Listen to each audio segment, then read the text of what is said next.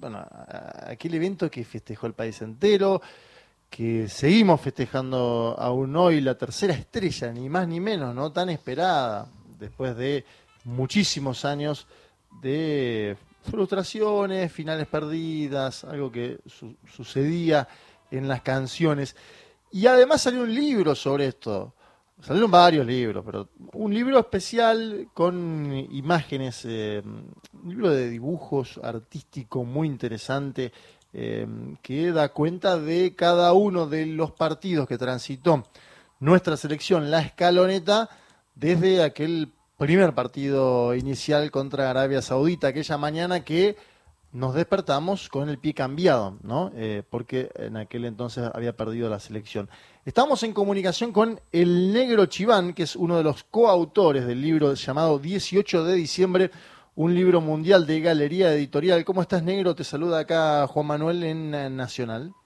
Hola Juanma, ¿cómo andas? ¿Todo bien? Muchas gracias por el llamado. Bien, te agradezco la gentileza de atendernos. Bueno, eh, ayer presentaron eh, el libro junto a Esteban eh, Serrano, uno de los, bueno, que, quien te acompañó en esta aventura. Quería que nos cuentes primero de qué trata el libro, cómo lo pensaron.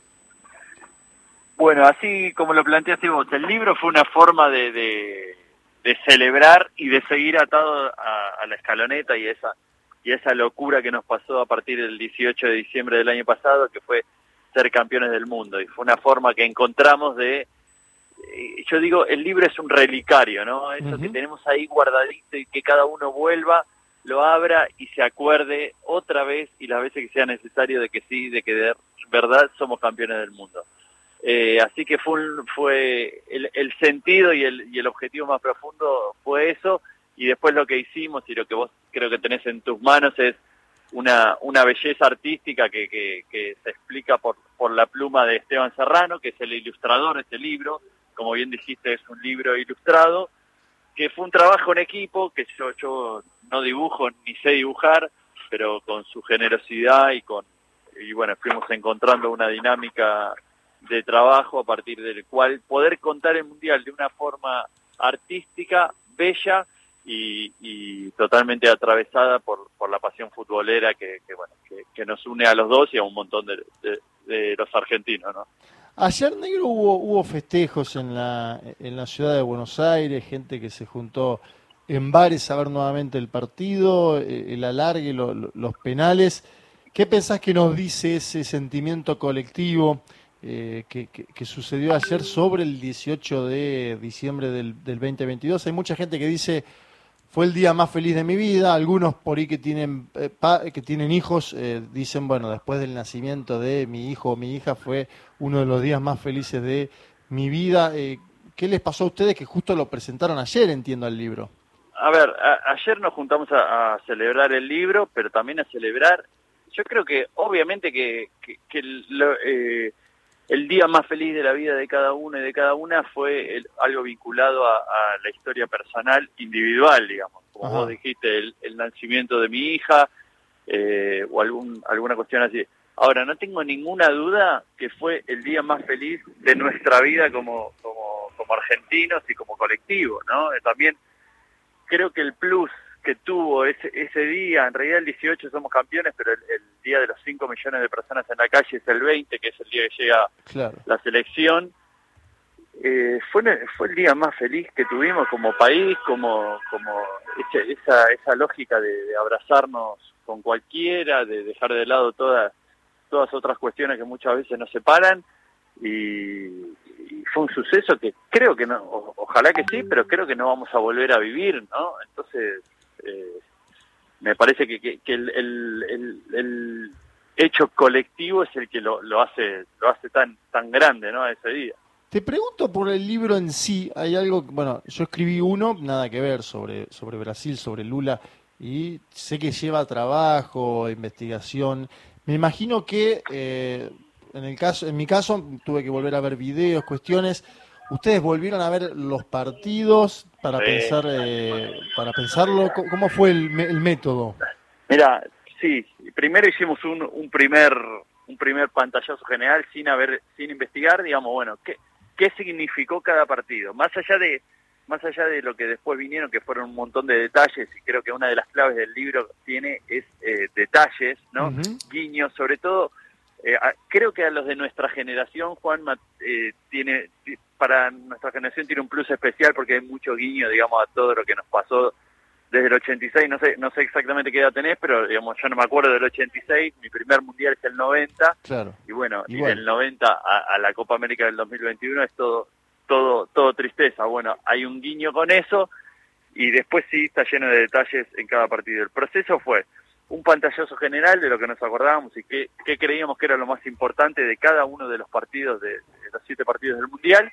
Y después, una vez que hicimos ese primero, que eso fue en febrero, o sea, imagínate, eh, fueron diez meses de laburo este libro, y después sí, ya nos pusimos a pensar partido a partido y ahí sí me obligó a volver a verlo. Digo, me obligó entre comillas porque fue, te imaginas que una tarea muy disfrutable tener que volver a ver los partidos, tener que volver a ver eh, las entrevistas post partido, qué decían los periodistas en la previa, qué se decía después, bueno, todo eso, todo eso también está reflejado.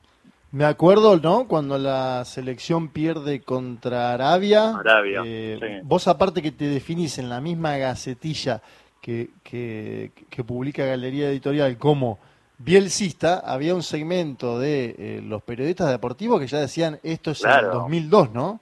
Apareció el fantasma del 2002 automáticamente. Pensá que hasta el entretiempo del partido con México, Argentina empatando ese partido, tenía estaba quedando afuera. Y ahí aparecía Bielsa, aparecía el 2002, aparecía el fantasma de San Paoli también, digamos, porque porque hoy Scaloni, hoy Scaloni es el héroe de la patria, pero hasta ese momento era un novato que no sabía nada y bueno, y así así, así vivimos el fútbol.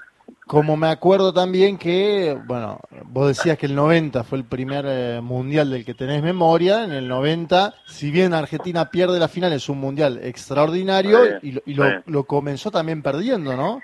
Que había también alguna, alguna analogía entre... Bueno, mira, en el libro aparece el gol de Oman Bijik, el partido de Argentina-Camerún, el 0-1, y después hay otra referencia que, que, finalmente no terminó no terminó estando pero a los futboleros no, no sé muy significativa y en esos días también apareció que fue que en el mundial 2010 eh, España arranca perdiendo con Suiza su, el partido inaugural 1 a 0 y esa España, bueno, termina siendo campeona y no solo campeona, sino una gran campeona, ¿no? Sí, con el gol de Iniesta, ¿no? Hay un equipo, un equipo formado básicamente por el Fútbol Club Barcelona, ¿no? Exactamente, el España de Guardiola, vamos a decir. Exacto, el España de Guardiola que le faltaba Messi y era el Barça, ¿no? Exactamente, sí, sí. Eh, Xavi, Iniesta, Villa, Fábrega, Puyol, ¿no?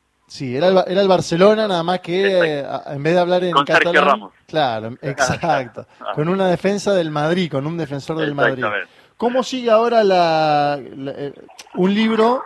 Yo siempre digo que es un trabajo solitario, en este caso ustedes eran dos, el armado, y que después llega a la población, digamos. La población ahora puede comprarlo, acceder a él, ya se presentó. ¿Cómo sigue la dinámica del libro que es de construcción solitaria, pero después es eh, de elaboración, te diría, eh, más colectiva, ¿no? El desenlace de un libro. Mira, eh, ayer fue la presentación y fue el festejo y los abrazos y el brindis, y ahora obviamente que ya está, ya está en librerías, va a seguir, va a continuar la distribución, pero sobre todo se puede comprar en la página de Galería Editorial, que déjame decirte una cosa, más allá, es una editorial independiente, eh, y más allá del laburo que, fuimos dos con, con Esteban, también el, el, laburo en este caso de Matías, que es el, fundador de, la editorial y el editor, eh, también fue clave, porque fue la tercera pata que un poco nos bajaba a tierra y nos, nos iba poniendo los plazos para, para poder llegar a, llegar al término y que, salga también. Así que en la página de Galería Editorial pueden encontrar el libro y si no, ya en la, en la librería de mi barrio, que es la más linda del mundo, que es en Boedo, sí. ya está el libro. Así que cada uno puede ir a su barrio a ver si ya está y si no lo compran por internet en la en la página de Galería Editorial. ¿Hiciste alguna promesa negro cuando antes de la final del mundial? Sí, me tatué, me tatué. ¿Y la cumpliste? Pero, que, pero me parece que, que, la promesa del tatuaje es medio trucha, porque uno se quiere tatuar pero no se termina de animar.